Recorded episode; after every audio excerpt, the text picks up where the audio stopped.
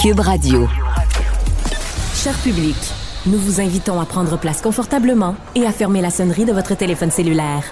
En cas d'incident, veuillez repérer les sorties de secours les plus près de vous. Bon divertissement. Un, deux, un, deux. OK, c'est bon, on peut y aller.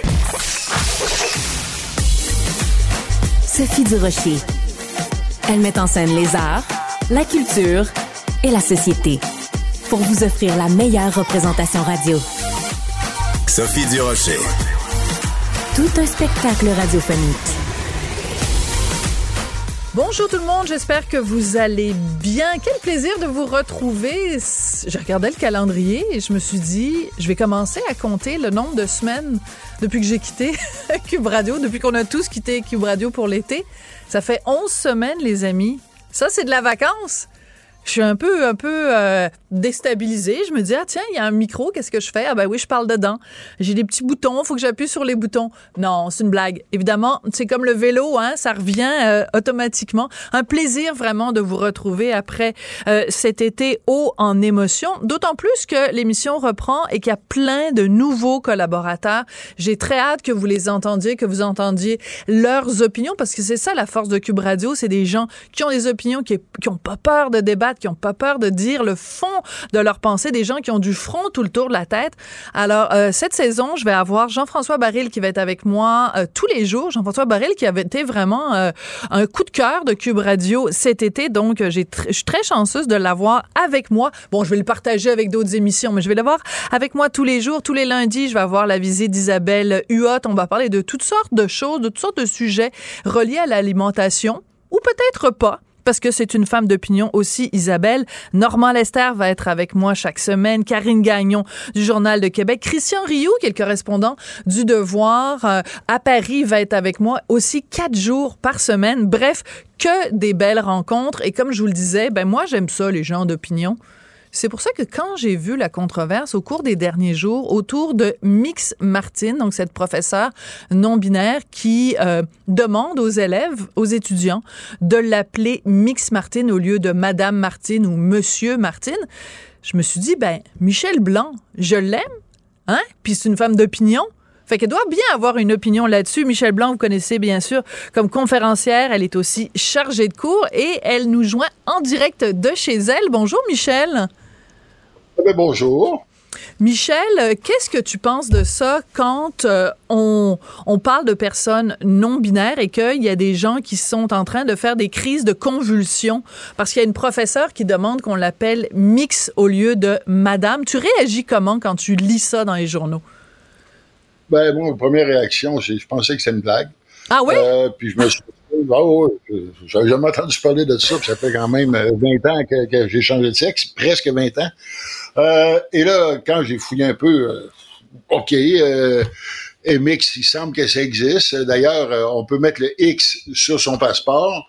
Euh, plutôt que féminin ou masculin. Par contre, on nous avertit aussi que ça se pourrait qu'on te revire de voir dans certains pays parce que les autres ne reconnaissent pas le X. Oui. Alors, tu as le droit euh, de choisir le sexe X, mais ça se pourrait que bien des pays du monde ne t'acceptent pas euh, à l'entrée et disent « je retourne chez vous ouais.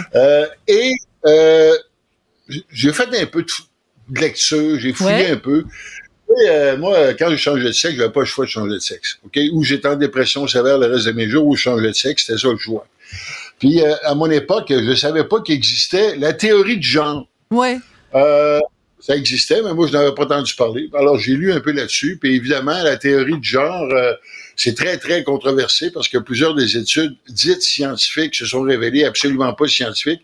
Alors, c'est une théorie euh, qui, qui, qui, a un petit peu euh, de l'eau dans la cale et euh, qui flotte pas, euh, comme on devrait dire, euh, très, très, scientifiquement.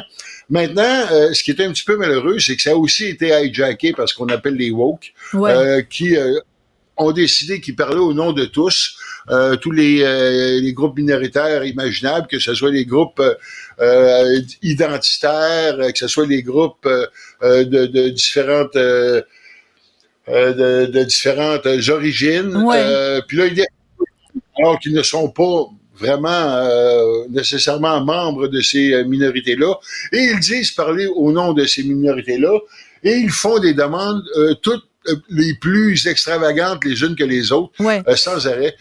Mais, alors, mais je vais, on je vais- Oui, on n'a pas accepté, mais ça c'est intéressant parce que donc toi quand tu as changé de genre, quand tu es parlé de quand tu es passé d'un corps masculin à un corps féminin, donc quand tu es devenue une femme transgenre, euh, j'imagine qu'à partir de ce moment-là, tu as demandé qu'on t'appelle madame, mais donc tu trouves ça extravagant de se faire appeler mix? je, je, je dis pas que c'est extravagant, je dis qu'il est peut-être un peu tôt pour demander de tels changements. Ah oui. Puis comme le dit euh, M. Drainville, oui, ça mérite discussion. Euh, oui, c'est pas parce que quelqu'un se lève un matin puis euh, lève la main puis dit on va m'appeler mix, il faut que la, change- la société change au complet puis ils disent à partir de maintenant on va appeler les gens mix. Euh, oui, ça mérite discussion. Euh, il y a sûrement des arguments pour et il y a sûrement des arguments contre. J'aimerais les entendre. Euh, J'aimerais qu'on fasse le tour de la question, un peu comme quand on demandait euh, en mon nom euh, qu'on fasse des toilettes transsexuelles. Non, moi je veux pas de, tra- de toilettes transsexuelles. Je veux, je veux qu'on me foute la paix quand je vais aux toilettes. Euh, de la même Mais tu vas à la toilette des femmes? Tu vas à la toilette des femmes? Bien sûr, tu es une femme. souvent, je Oui, oui, ou je vais à la toilette des handicapés parce qu'elle est plus propre, elle est plus grande, puis euh, tu fais- moins écœuré. Oui. Euh, mais, euh, mais euh, tu sais, oui, ça demande réflexion. Euh, tu sais, c'est comme on disait, parent 1, parent 2. Pourquoi? Pourquoi pas, euh, tu sais, tu biffes maman, tu écris papa, papa, ou tu suis biffes... tellement euh, d'accord avec papa, toi. Pourquoi faire... Tu sais, à un moment donné, là, euh, puis je comprends, les organisations, ils, ils, ils marchent sur des œufs. Hein? On va dire oui à tout, de peur de se faire critiquer. Sauf qu'à un moment donné, là, il y a, le ridicule ne tue pas, mais le ridicule, euh, ça demeure du ridicule. Euh, puis euh, que la société change, oui, mais la société n'a pas changé à la vitesse de l'éclair. L'autre chose aussi qu'on ne dit pas assez souvent, c'est oui, euh, tout le monde a droit au respect. Mais oui aussi, euh, les minorités ont une part de responsabilité. Moi, Ça, c'est euh, intéressant. C'est rare d'entendre Oui. ça. C'est rare d'entendre ça. C'est pour ça que je voulais te parler, Michel, parce que cette notion-là, justement, qui a été soulevée, entre autres, par une chroniqueuse de, de la presse qui disait que euh, l'enseignante en question, elle demandait juste qu'on la respecte et que de l'appeler mix, c'était une forme de respect. Mais euh, peut-être qu'on peut demander aussi à l'enseignante de respecter le fait que dans la société, 99,9 des gens s'identifient soit à madame ou à monsieur. Tout à fait. Puis elle a dit qu'elle apprécierait aussi qu'on l'appelle madame. Alors pourquoi, si ça ne la dérange pas qu'on l'appelle madame, pourquoi demander en plus qu'on t'appelle mix? Premier point. Deuxième point, sais, moi, quand quelqu'un me regarde de travers, là, euh, mon premier réflexe, c'est pas de dire parce que je suis une trans. Peut-être que c'est parce qu'ils m'aiment pas la face. Ouais. Bon, mais il y a des gens que leur premier réflexe, c'est ah, je suis différent, ça doit être ça, c'est ma différence qu'ils aiment pas. Alors que ça peut être tout autre chose. Il y a du monde qui m'aimait pas la face avant que je change de sexe. Je m'attends qu'il y a du monde qui m'aimera pas la face après. Ouais. bon. Euh, fait, Mais- fait que, tu sais, il faut pas.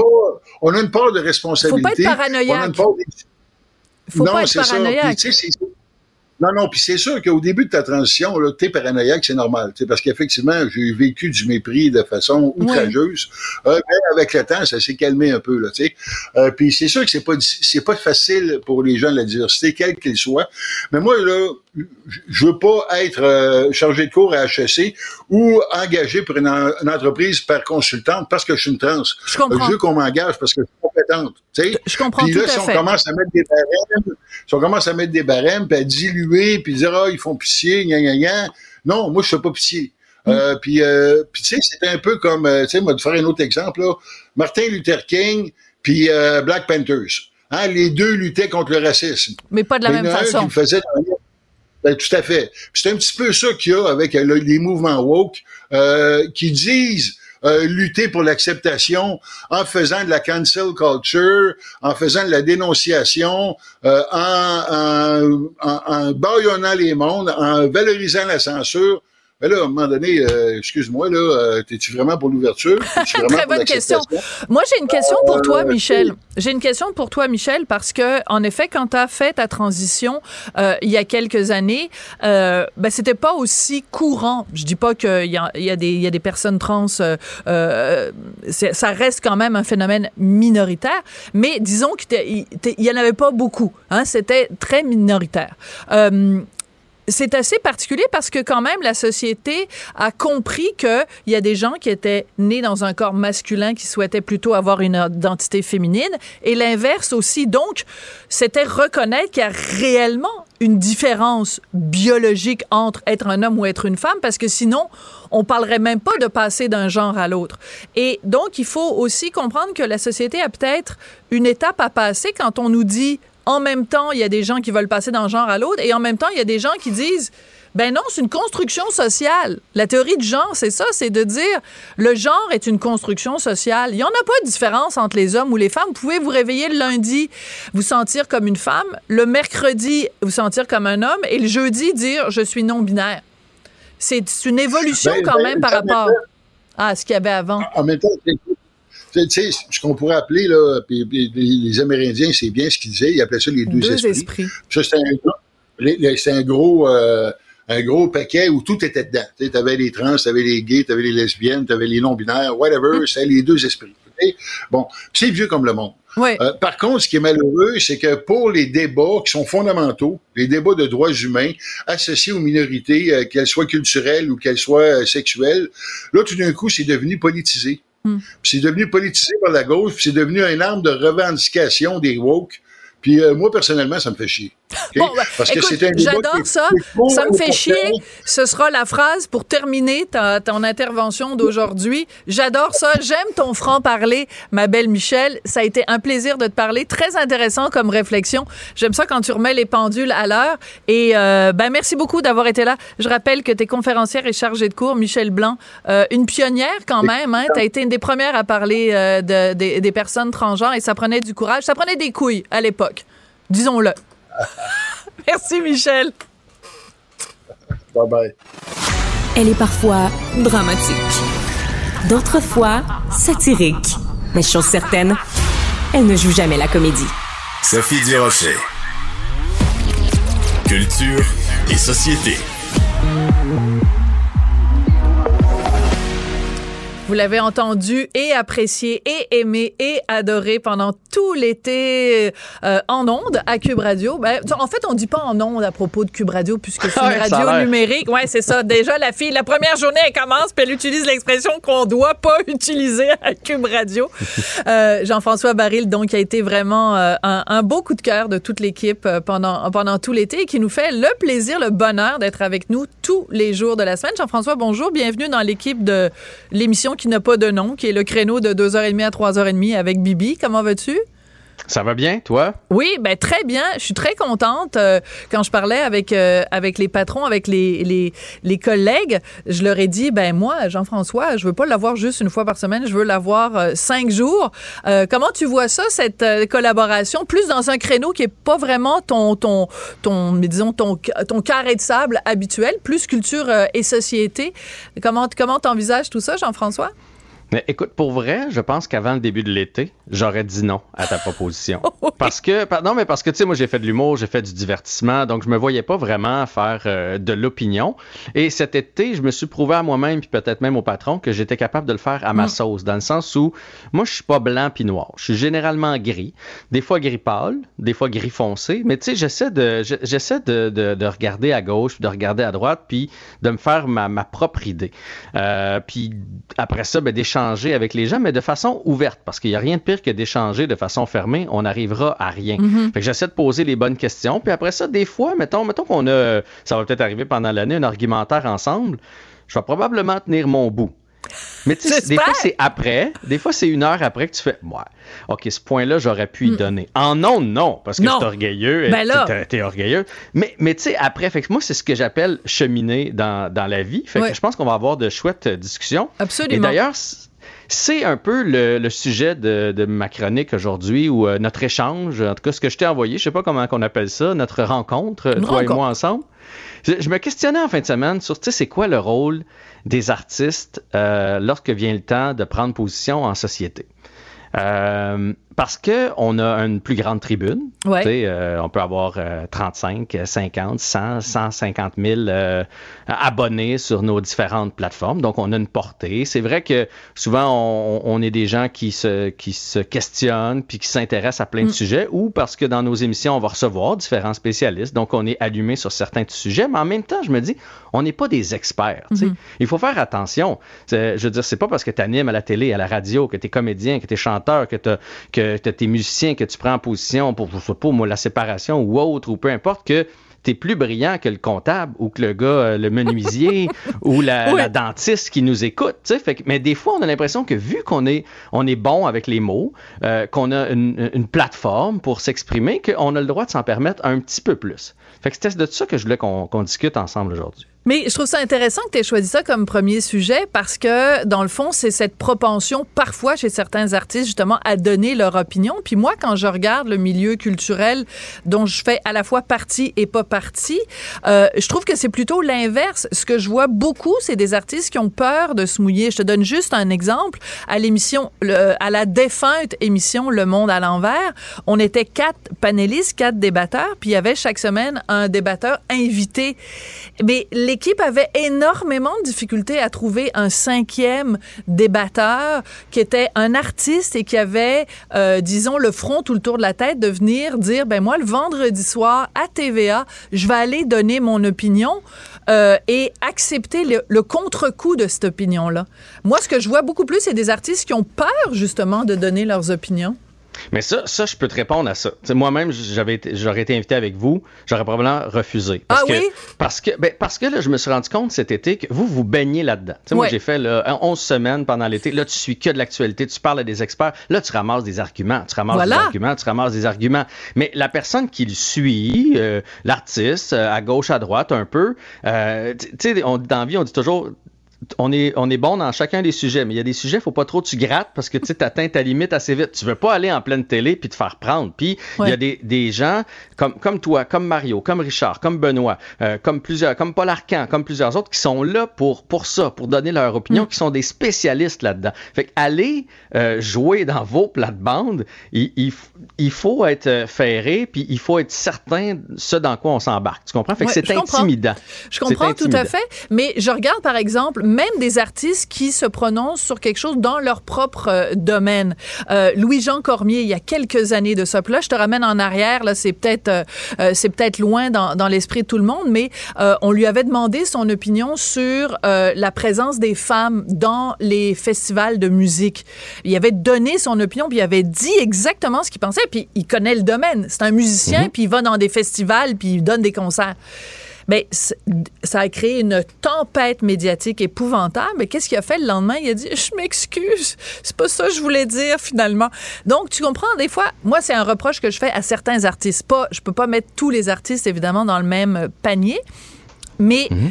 moi, ce que j'aime, c'est quelqu'un qui a, qui a, son opinion, qui a une, opinion qui est documentée, qui est basée, quelqu'un qui a une opinion vraiment, qui a fait ses recherches, comme on dit, et qui, et qui sait de quoi il parle, mais assume. Ce que je déteste, c'est quand les gens, après, prennent peur devant l'ampleur de la réaction, puis là, ils capotent parce qu'il y a deux, trois personnes sur les médias sociaux qui ont dit Hey, toi, je t'aime plus, je t'aimais avant, puis je t'aime plus. Quand on a des opinions, il faut les assumer après. Mais en même temps, tu sais, là, je te ramène à toi, c'est ton métier. Puis à, la limite, je vais dire à la, limite, parce que je sais que tu cherches pas ça, mais s'il y a une petite controverse entourant quelque chose que tu as dit, euh, c'est pour ça qu'on t'engage jusqu'à un certain point. Soulever le questionnement, les discussions. Un Louis-Jean Cormier, euh, moi, ou Cathy Gauthier, ou n'importe qui, on a des billets à vendre, tu sais, souvent. non, mais on veut pas, on veut pas, dès le départ, se faire engager à quelque part puis se dire, tu sais, moi, à cause d'une citation que j'ai dit, il y a 40 du monde qui m'aime pas. T'as totalement en partant, raison. Ils viendront pas me voir. Puis là, t'as un 20% 15% d'anglo, ils viendront pas me voir. Euh, t'as les, personnes âgées, les jeunes qui viendront pas me voir. Fait que là, tu sais, à un moment donné, tu fais, tu veux rester le plus large possible. Puis, tu sais, la majorité des artistes au Québec, surtout au Québec, là, euh, on n'est pas des gens controversés. On n'aime pas les gens, les gens controversés. On, préfère, puis tu sais, là, on pourrait parler de, de, gagnants de différents, euh, euh, tu sais, des Star Academy de ce monde, etc. Tu sais, souvent, on dit, tu sais, plus, plus tu as l'air du commun des mortels ici au Québec, plus c'est payant. Tu sais, on est, on, est comme ça. Fait que je comprends les gens souvent d'avoir peur de se mouiller. Puis je te l'ai dit, moi-même cet été, j'ai failli pas accepter le, remplacement mm-hmm. de Mario à cause de ça. Puis euh, je, je suis pas quelqu'un de très polarisant. Mais cet été, euh, en édito, des fois, un petit billet à gauche puis à droite. Je me souviens, le premier, à un moment donné, j'ai fait quand il y a eu les feux de forêt, quand il y a eu les particules, j'ai dit, c'est la première fois où ça m'inquiète. C'est la première fois où je réalise que euh, ça voyage l'air. Notre nuage toxique s'est rendu en Europe. Là, ben ça, veut dire que le jour où ça arrive en Europe, ça s'en vient ici. Puis je respire ça tous les jours.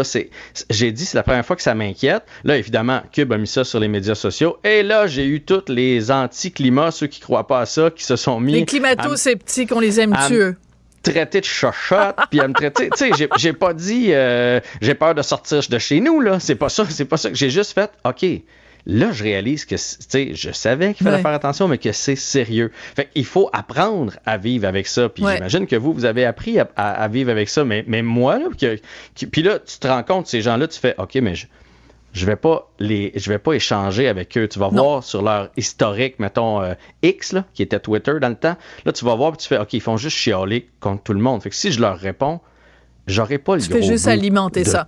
Alors, je pense que la conclusion de cette première euh, chronique, cette première rencontre, Jean-François, tu n'es pas une chochotte. Ça, j'aime ça. On va très bien s'entendre. Merci beaucoup. Quoi qu'il y a peut-être l'association des chochottes de l'Est du Québec qui aimera pas qu'on ait utilisé l'expression chochotte aujourd'hui. Fait que tu t'es peut-être mis les pieds dans les plats en commençant. J'ai dit chochotte parce que c'est vraiment un commentaire que j'ai reçu. Il est chochotte, l'ancien mec comique. J'ai fait oh, oh boy. on part de loin. en tout cas, c'est un mec comique. On est l'ancien mec comique. On est très, très content d'avoir avec nous. Et en plus de l'avoir avec nous tous les jours, merci beaucoup, Jean-François. À demain. À demain. Sophie Durocher. Passionnée, cultivée, rigoureuse. Elle n'est jamais à court d'arguments. Pour savoir et comprendre, Sophie Durocher. Émotionnelle ou rationnelle? En accord ou à l'opposé? Par ici, les brasseurs d'opinion et de vision. Les rencontres de l'air. Le Devoir a la chance d'avoir un correspondant à Paris qui n'a pas peur de son nombre, qui euh, pond des chroniques d'opinion tous les vendredis ou des chroniques euh, tout court, euh, qui fait des reportages sur ce qui se passe pas seulement à Paris, mais dans le reste de l'Europe également. Ça fait beaucoup réagir quand Christian Rioux écrit ses textes dans Le Devoir. c'est quelqu'un pour qui j'ai énormément de respect. J'ai du respect pour son style d'écriture, j'ai du respect pour son style de pensée. Alors quand les patrons m'ont dit, Sophie, tu peux l'avoir quatre fois par semaine dans ton émission. J'étais, je vous l'avoue, la plus heureuse des femmes. Et on commence dès aujourd'hui avec Christian Rioux. Bonjour, Christian. Bonjour Sophie, euh, je dois vous dire que c'est un sentiment totalement partagé. Totalement partagé. Bon, alors, vous, vous, avez certaines de ces qualités que vous venez de nommer. Bon, ben, excellent. Alors, ce sera l'admiration, la société de l'admiration mutuelle. Christian, on commence tout de suite. Non, il faudrait pas. non, non, ben non. Je vous taquine, je vous taquine. Alors, on va commencer tout de suite dans le vif du sujet parce que c'était la rentrée scolaire en France hier. Eux, c'était pas la journée de la fête du travail, c'est le journée de la rentrée scolaire et ça a beaucoup fait jaser parce que le ministre de l'Éducation a décidé d'interdire un vêtement musulman qui s'appelle l'abaya, A-B-A-Y-A, qui est un vêtement qui recouvre l'entièreté du corps des femmes. Pourquoi ça a fait tant jaser, Christian?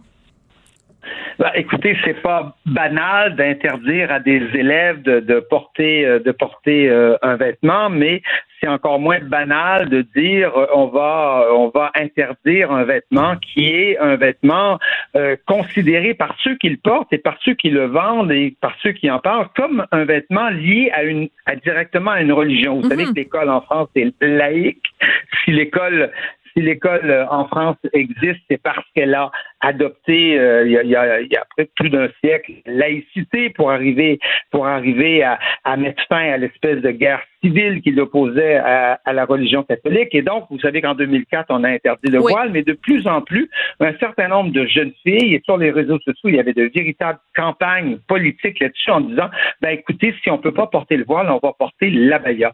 Et on, on, assistait depuis deux, trois ans à une véritable campagne de vêtements, de, faisant la promotion d'un vêtement musulman. Certains disent que c'est un vêtement traditionnel. Oui, c'est un vêtement traditionnel, mais c'est un vêtement que ne portent que les musulmans. Et c'est un, vêtement qui, dans le contexte français, est considéré comme, quelque part, l'alternative du voile islamique, le, remplacement du voile islamique. Donc, le ministre Attal, juste avant la campagne, je ne vous dis pas qu'il n'y a pas des considérations politiques là-dessus, la rentrée, juste avant la rentrée scolaire, décide de l'interdire. Et évidemment, hier, c'était le test c'était vraiment la journée du test. Est-ce que ça va marcher? Est-ce que ça va casser? Est-ce que ça va, est-ce que ça va passer? Et ça s'est finalement très bien, très, très bien passé. Il y a eu à peu près 300 ou 400 euh, jeunes filles qui se sont présentées euh, en Abaya et à, peu, à peine 67 sont, 67 sont rentrées euh, chez elles.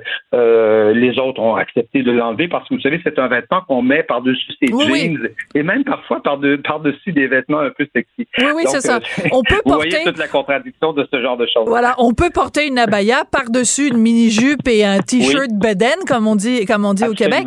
Ce qui est important de mentionner, parce qu'il y a beaucoup de fausses informations qui ont circulé, Christian, et comme chaque fois qu'on parle de religion, euh, il y a des gens qui exagèrent des épiphénomènes ou des gens qui font circuler de la fausse information. Donc, rassurez-nous, il est tout à fait faux de dire que des policiers en France se sont présentés dans des écoles pour arrêter des jeunes filles à cause du vêtement qu'elles portaient. Il n'y a pas de cas comme ça. Là. Il n'y a personne qui a été mis en prison à cause d'un abaya. Là.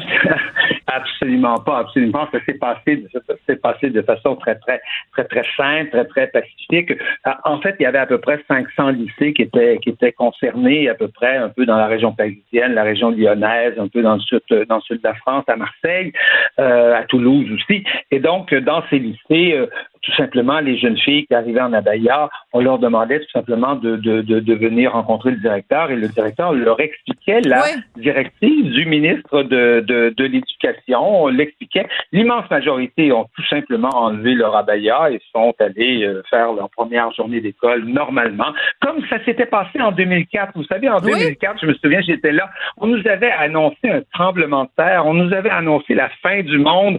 Il va, euh, tous les musulmans vont quitter l'école française, ils vont s'en aller à l'école publique. Il ne s'est rien passé. Absolument. Vous savez, quand, on, quand, quand un ministre décide ce genre de, ce genre de loi, c'est parce qu'il c'est parce qu'il règle des problèmes. Vous savez, c'est des lois. Vous savez que c'est l'interdiction de la baïa, c'est soutenu par combien de Français? Par 81 oui. des Français. parlez-nous de ce sondage. Oui, parlez-nous de ce sondage, s'il vous plaît. Oui. Nommez-moi, nommez-moi un sujet où 80% des Français sont d'accord. J'en connais pas. J'en connais pas. Ça n'a pas de sens. Vous savez. Et non seulement c'est 80% des Français, mais quand on va dans le détail politique, on s'aperçoit que 58 des partisans de LFI, le, le, parti de Jean-Luc Mélenchon, qui a, dénoncé hein, cette interdiction comme quelque chose de, cruel et de stigmatisant. 58% des partisans de LFI sont d'accord avec le ministre, le ministre Attaloué, que Jean-Luc Mélenchon, c'est Jean-Luc Mélenchon qui est, qui est dans l'eau chaude euh, Absolument. Avec, ce genre, avec ce genre de solution. le, sujet va être porté au Conseil d'État, mais vous savez, quand 80% des Français sont, se, mettent d'accord et considèrent mm. qu'il faut il faut régler le problème. Tous les directeurs d'école appelaient le ministre à, légiférer et c'est bien parce qu'on avait un, autre ministre avant, Papenda, qui, lui, ne voulait rien faire, un peu comme Lionel Jospin en 2004. Vous savez, pendant des mois, Lionel Jospin avait dit non, non, c'est au directeur de s'en occuper, mm. c'est au directeur de s'en occuper. Mais à un moment donné, il faut que l'État tranche et, Gabriel Attal a tranché. Je pense que, euh, je pense que c'est un grand moment c'est un grand moment de sa, de sa carrière politique. Il a, c'est l'homme de la rentrée euh, euh, quelque part. Et donc, ça s'est finalement très bien passé. hier. Tout à fait, tout à fait, tout à fait bien passé. Et je, et je pense que euh, on s'aperçoit ici que, que, que, que ce sont des mesures simples qui règlent des problèmes euh, évident dans, dans, les écoles où on, assiste visiblement en France à une forme de prosélytisme. Hein. Vous savez, il y avait des campagnes sur Internet, il y avait des campagnes disant mettez votre abaya pour de la provocation. Pour, oui, pour faire, pour faire littéralement de la provocation. Or, on ne va pas à l'école pour faire de la provocation on va à l'école, on va à l'école pour étudier et, euh, et, donc le et donc le bannissement et l'interdiction de la baïa, je pense, va créer un climat beaucoup plus beaucoup plus serein dans les écoles. Et, et c'est toute cette idée que les musulmans vont quitter l'école, n'y ont pas. Mais non, les, les, parents musulmans veulent que leurs enfants s'instruisent, ils aiment l'école française, ils sont heureux que leurs enfants soient à l'école française et ils vont et, et, ces jeunes filles vont y aller euh, euh, sans abaya, ils vont ils vont s'instruire, ils vont ils vont réussir dans la société française grâce, euh, grâce à ça. Mais c'est important de mentionner, Christian, de revenir quand même à la base. C'est pourquoi il y a eu cette loi-là en 2004, qui en fait découle de la loi de 1905, mais même sans remonter quelques siècles en arrière.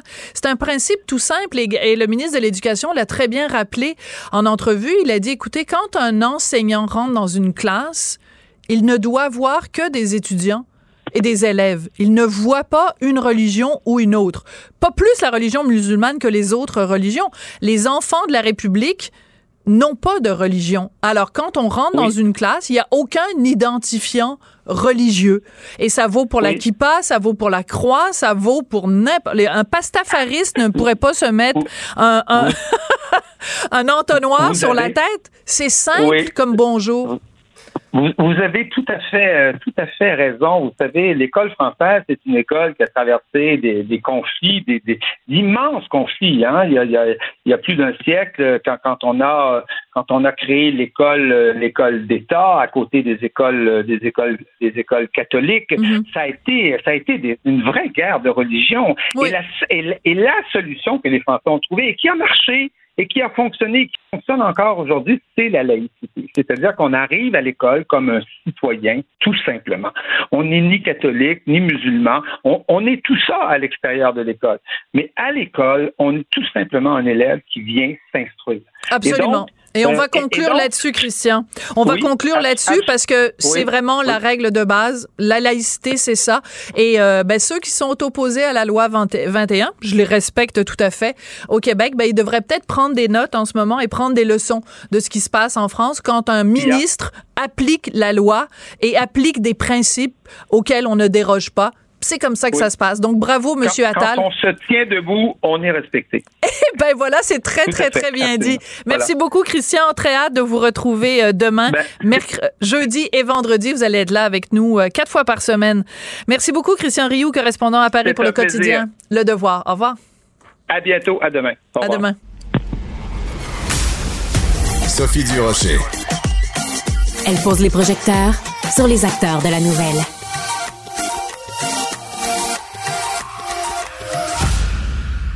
Moi, j'aime beaucoup François Lambert euh, comme être humain. Hein? C'est quelqu'un de sympathique, quelqu'un de drôle, quelqu'un de, de, chaleureux, mais je l'aime aussi comme entrepreneur et je l'aime aussi comme euh, propagateur d'opinion. Hein, on le sait, euh, il a pas la langue dans sa poche. Sur ses médias sociaux, il se prononce. Parfois, il se pogne.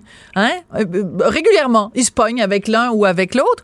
Mais euh, il entre dans la catégorie des gens qui assument. Quand il se pogne avec quelqu'un, ben, il assume son opinion. Il s'en va pas pleurnicher le lendemain en disant « Oh mon Dieu, j'ai été mal interprété, puis le monde est non vilain avec moi. » Non, il assume ses opinions. Et aujourd'hui, justement, François, après avoir passé un été très calme et loin de la controverse. François, François, tu as fait euh, une entrée sur Facebook aujourd'hui dont je veux que tu me parles. Donc d'abord, bonjour François Lambert. Ben bonjour Sophie.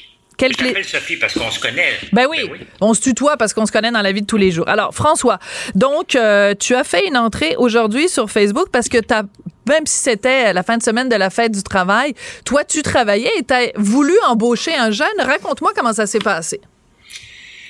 Ben, euh, il y a des entreprises qui n'arrachent. Euh, moi, je me suis arrangé en partant que j'en arrache pas, donc je travaille comme un, littéralement comme un fou. Et nos affaires vont bien, mais tellement bien qu'il faut embaucher euh, massivement en ce moment. Et il y a un jeune de 19 ans qui se présente, son CV parfait, sa lettre de présentation est parfaite, tout est beau. Il se dit, je suis gêné, mais vous allez voir, je prends, ma, prends pas ma place, mais je suis respectueux. Il arrive à l'heure, il s'habille presque pour aller à messe le dimanche matin.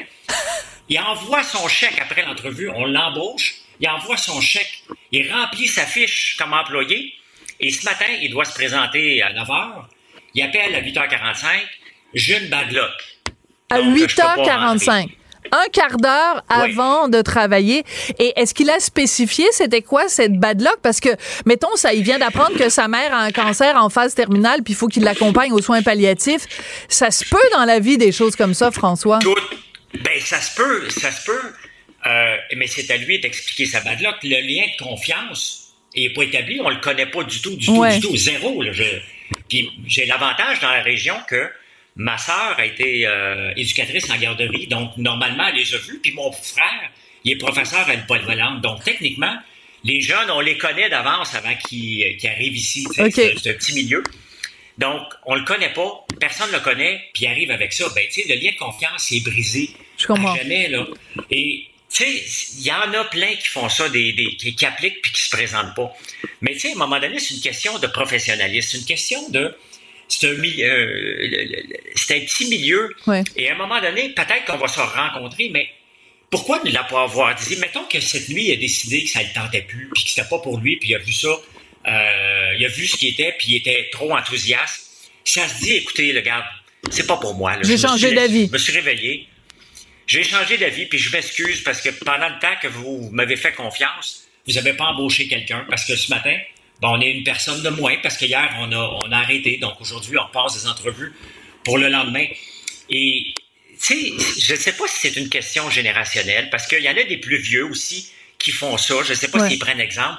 Mais la fierté, la mm. fierté d'une personne de ne pas se présenter. Ça a déjà arrivé, by the way, qu'on magasine un peu partout. Là, puis à un moment donné, on dit OK, parfait, j'irai pas. Mais ça se dit ça à un moment donné aussi. Là. Mais ce, sur quoi tu mets le doigt, François, puis j'adore quand tu utilises le mot fierté parce que c'est un mot qu'on n'utilise plus, hein, c'est un mot un peu démodé, mais euh, d'avoir des principes, de se dire bon ben moi je veux, je sais que je mets une entreprise dans la dans la chenoute en faisant ça, donc ma fierté m'empêche de mettre une autre entreprise dans, dans la chenoute. Euh, donc, c'est quelque chose qui se perd. Moi, la question que je me pose, c'est pourquoi toi, tu as choisi d'en parler sur tes médias sociaux? Euh, on, sent qu'il y a peut-être un peu de, aussi de, de, tu veux tirer la sonnette d'alarme, tu veux sensibiliser les gens euh, à, à, cette situation-là. Est-ce que tu penses qu'on peut prendre exemple de ce jeune-là de 19 ans et en faire un portrait de toute une génération? Ou d'après toi, c'est un cas isolé, ce jeune-là de 19 ans? Ce n'est pas un cas isolé. Je vais te donner un autre exemple qui vient de se passer il y a 20 minutes avant oh boy. D'accord. Euh, j'ai un employé qui, euh, un jeune, il a abandonné l'école. notre moyenne d'âge ici en passant à peu près 50 ans. Mais on a des jeunes aussi qui devraient aller à l'école, mais bon, ils vont pas, puis ça leur appartient. À un moment donné, je peux pas jouer le rôle de père. T'es pas la police de l'école. Euh, ouais. Ben non, puis je le surprends samedi en train de manger en travaillant, mais du stock sans aller le payer. Bon. Euh, OK, mais faut... l'employé doit payer. Ben oui. Il, doit mange, son stock. Il mange ta barbe à papa ben ou ton popcorn à l'érable puis tout ça. Là. Il mange de ton stock. OK. Et bye. Ça, ça va, les employés ont un code, euh, un code pour eux autres, puis c'est bien correct. Je le surprends, puis je dis, ça se fait pas. Mais si je viens de te prendre euh, la main dans le sac, j'aimerais ça que tu me fasses la liste puis que tu me rembourses. Sois honnête. Tu sais, je te mettrai pas d'erreur, mais voici, sois honnête. Puis là, il dit, ben écoute, je ne sais pas comment compter. Tu sais, je dis, écoute, regarde, OK, on tourne la page là-dessus, recommence pas, reviens travailler. Aujourd'hui, ma soeur lui met un peu de discipline. C'est elle qui s'occupe des cuisines. Et là, ben, il, il, aime plus faire parce qu'il y a de la discipline. À 16 ans, il n'y en a pas de discipline. Puis là, tout à coup, il met de la discipline il m'annonce 20 minutes avant que je m'en vienne, ben c'est ma dernière semaine, puis je quitte. Ben, va, pleure, va-t'en. Tu sais, euh, mais c'est pas génération, parce que j'ai quand même deux garçons qui ont 22 et 20 ans. Ben oui, mais c'est les enfants de François Lambert. Tu les as élevés avec un fouet à la main, au doigt et à l'œil. Tu les as nourris avec 75 pièces par semaine. C'est évident qu'ils sont bien élevés, ces enfants-là. non, mais je pense qu'à un moment donné, euh, c'est de dire à nos enfants, en tout cas moi dans mon cas, euh, regarde, abandonner, on n'abandonne pas comme ça. On, on, on, traite les gens avec fierté. On traite les gens comme. Puis ça, c'est une question de valeur. Puis il y a des. Il y a des gens qui ont peut-être pas ces valeurs-là. Et pourquoi j'aime sensibiliser? Parce que des fois, l'entrepreneur, on, on, pense tout le temps qu'on est tout seul dans notre pétrin. Parce que la vie entrepreneuriale, puis même ma blonde, la semaine passée, me dit, on est toujours dans un problème. Tu le savais, toi, dans quoi qu'on embarquait il y a cinq ans. Pourquoi tu n'as pas dit non, tu sais? Et ben, en le partageant, ben, on voit que tout le monde a à peu près les mêmes problèmes. Puis bon, il y a des gens qui sortent puis disent c'est parce que tu le payes pas assez. Euh, non, on paye très bien nos employés. Bien. Là, Si le syndicat était là, ça arriverait pas. C'est toutes des affaires, mais ça fait du bien à parler. Ça fait du bien d'en parler et moi je trouve que c'est important de, de, ventiler comme ça et euh, de parler aussi parce que les gens te voient puis se disent bon ok François Lambert il gagne bien sa vie euh, son entreprise est florissante mais elle est florissante aussi parce que euh, tu travailles comme un fou tu nous l'as dit au début. Ce qui m'amène François à revenir brièvement mais je trouve que c'est important de le faire sur ben il y a quand même plusieurs entreprises qui ont fermé leurs portes cet été. C'est Rémi le pâtissier à, à faire ses portes et évidemment Juliette et Chocolat. Et toi, ben, tu, tu as commenté ces différentes euh, fermetures, fermetures d'entreprises-là en questionnant le, bon sens des affaires des propriétaires des entreprises. Mhm. Euh, est-ce que tu regrettes de t'être pogné avec ces gens-là cet été ou tu referais la même chose demain matin? Oh non, il y en a une autre entreprise que j'attends dans le détour, puis vous allez le savoir quand elle va tomber. J'ai aucun Juste dans quel domaine? Dans l'alimentaire? Dans le vestimentaire? Dans la boisson.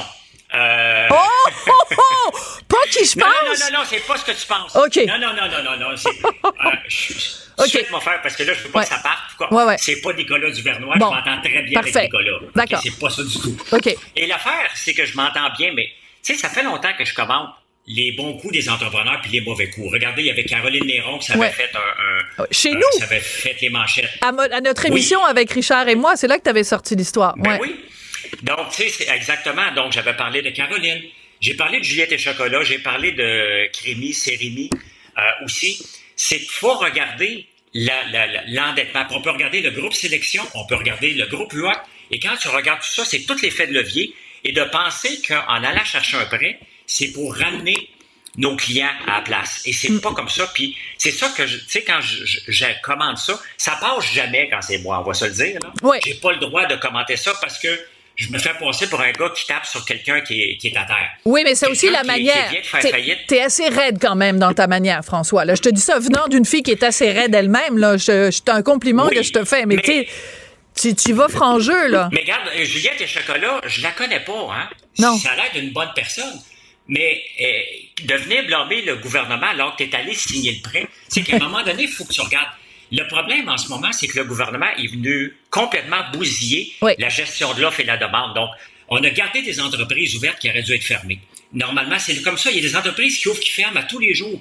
Mais on a gardé ouvert tout le temps de la pandémie. On a donné de l'argent aux contribuables. Ils ont dépensé, ils ont continué à faire vivre ces entreprises-là. Ces entreprises-là ont gardé des employés qui auraient pu aller ailleurs. On a créé toute la roue était débalancée, puis là, la roue revient, tout simplement. Et ce qu'il faut faire, c'est que bâtir une entreprise, quand même que ça fait 20 ans, 10 ans, bâtir sur un effet de levier, ils vont tous tomber. Ils tombent tous en ce moment parce qu'ils se sont fait un budget à 2% de taux d'intérêt. Et là, ça va 7. Ça se peut que ça remonte encore dans les prochains jours, peut-être même demain. Donc, ce que je dis aux entrepreneurs, regardez ça. Pourquoi ils sont tombés? Puis il faut apprendre de ça. Moi, j'en ai pas de dette. Je me tiens loin en tabarnouche. Puis des fois, ça tient avec des bâtons mes affaires, mais c'est comme ça que j'ai pas le goût de retomber dans les J'en ai jamais eu de ma vie, j'ai toujours fait attention. Mais c'est drôle parce qu'en fait, tu, tu, gères en bon père de famille, puis tu gères comme on devrait de toute façon gérer nos budgets familiaux dans le meilleur des mondes. Mais c'est sûr que la dette, ben, ça vient avec, euh, avec des problèmes et des possibilités, en effet, que ton petit château de cartes s'effondre à un moment donné. Écoute, François, ça a été vraiment très chouette euh, de te parler. Puis écoute, euh, bon, euh, bon sirop d'érable, bon barba papa, bon popcorn. Passe une très belle saison. Non, non, non, là, je suis en train de régler un problème d'extraction d'huile de tournesol. Et là, je suis, là-dedans. Oui, j'ai vu ça, ton affaire d'huile de tournesol. J'ai hâte de, de, voir ça parce que nous présente des petites recettes des fois. il y a de l'huile de tournesol. C'est mon dernier rêve. Mon, mon, mon rêve actuel, c'est de produire des, tisanes aux pétales de tournesol et de faire de l'huile de tournesol. Je m'amuse, mais j'ai 80 problèmes à régler à 5 minutes. c'est parfait. C'est complexe, mais c'est comme ça. C'est comme ça qu'on t'aime, François. Je t'embrasse. À très bientôt. Merci beaucoup, François Lambert. Merci. Bye bye. bye. Sophie Durocher. Passionnée, cultivée, rigoureuse. Elle n'est jamais à court d'arguments. Pour savoir et comprendre, Sophie Durocher.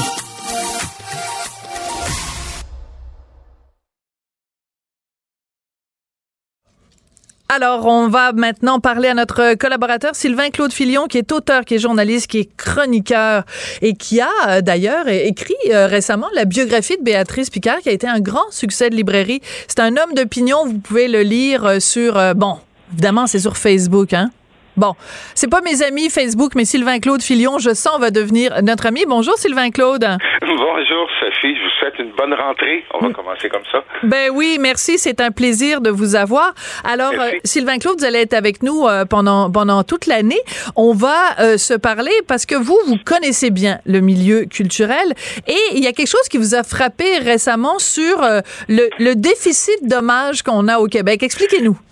Oui, oui, vous parliez du mot fierté tout à l'heure. Il y a un lien à faire avec ça plus qu'avec l'huile de tournesol. c'est que je regardais en reprise un hommage qui a été rendu à Carol Burnett pour ses 90 ans. Euh, Carol Burnett, qui est une des plus grandes comiques de, de l'histoire américaine avec Lucille Ball. Euh, et, et, là, ben, l'hommage, évidemment, c'était dans le cadre d'un prix, le prix Héritage que lui donnait l'Association des critiques de télévision. Et c'était un immense plateau de variété dans hmm. un théâtre avec 90 musiciens, des gens du passé qui réinterprètent ces personnages personnage, euh, la grosse gomme. Et puis, euh, je me disais, pourquoi on fait pas ça au Québec? On n'a jamais rendu hommage à qui que ce soit pour ses 90 ans. Est-ce que je me trompe? Oui, ben non, c'est ça. Mais, mais en effet, c'est-à-dire qu'on va le faire de façon très ponctuelle. Mettons au gala des Gémeaux, on va remettre un prix hommage. Euh, quand il y avait le gala, bon, des Jutras, qui est maintenant le gala Iris, on va de temps en temps remettre un prix comme ça à quelqu'un ou euh, dans le domaine de l'humour, mais euh, ce, ce sera pas une émission au complet consacrée à quelqu'un. Et ben, et ce qui fait en sorte que aussi, moi, ce qui me chagrine, Sylvain Claude, c'est que la jeune génération, il y a plein de noms euh, qu'ils ne connaissent pas. Euh, ils apprennent à les connaître seulement quand ces personnes-là meurent. Mais n'attendons pas que ces icônes-là meurent pour qu'on leur, avant de leur rendre hommage. Parce que j'ai un exemple aussi à vous donner. Il y a eu aussi cette année un hommage à Joni Mitchell. Oui. Euh, encore une fois, c'était pour la remise d'un prix de, du House of Congress. Et en mai dernier, Diane Dufresne a été reçue au Panthéon de la musique canadienne on pouvait l'écouter à la radio de CBC, sur Facebook ou sur YouTube. Il y a eu quelques articles dans les journaux, mais on ne nous a pas offert de célébration. Mm. Et, et, il y a un corollaire avec ça. Vous avez dû remarquer que depuis plusieurs années, on a commencé à éliminer le segment in memoriam dans nos galas.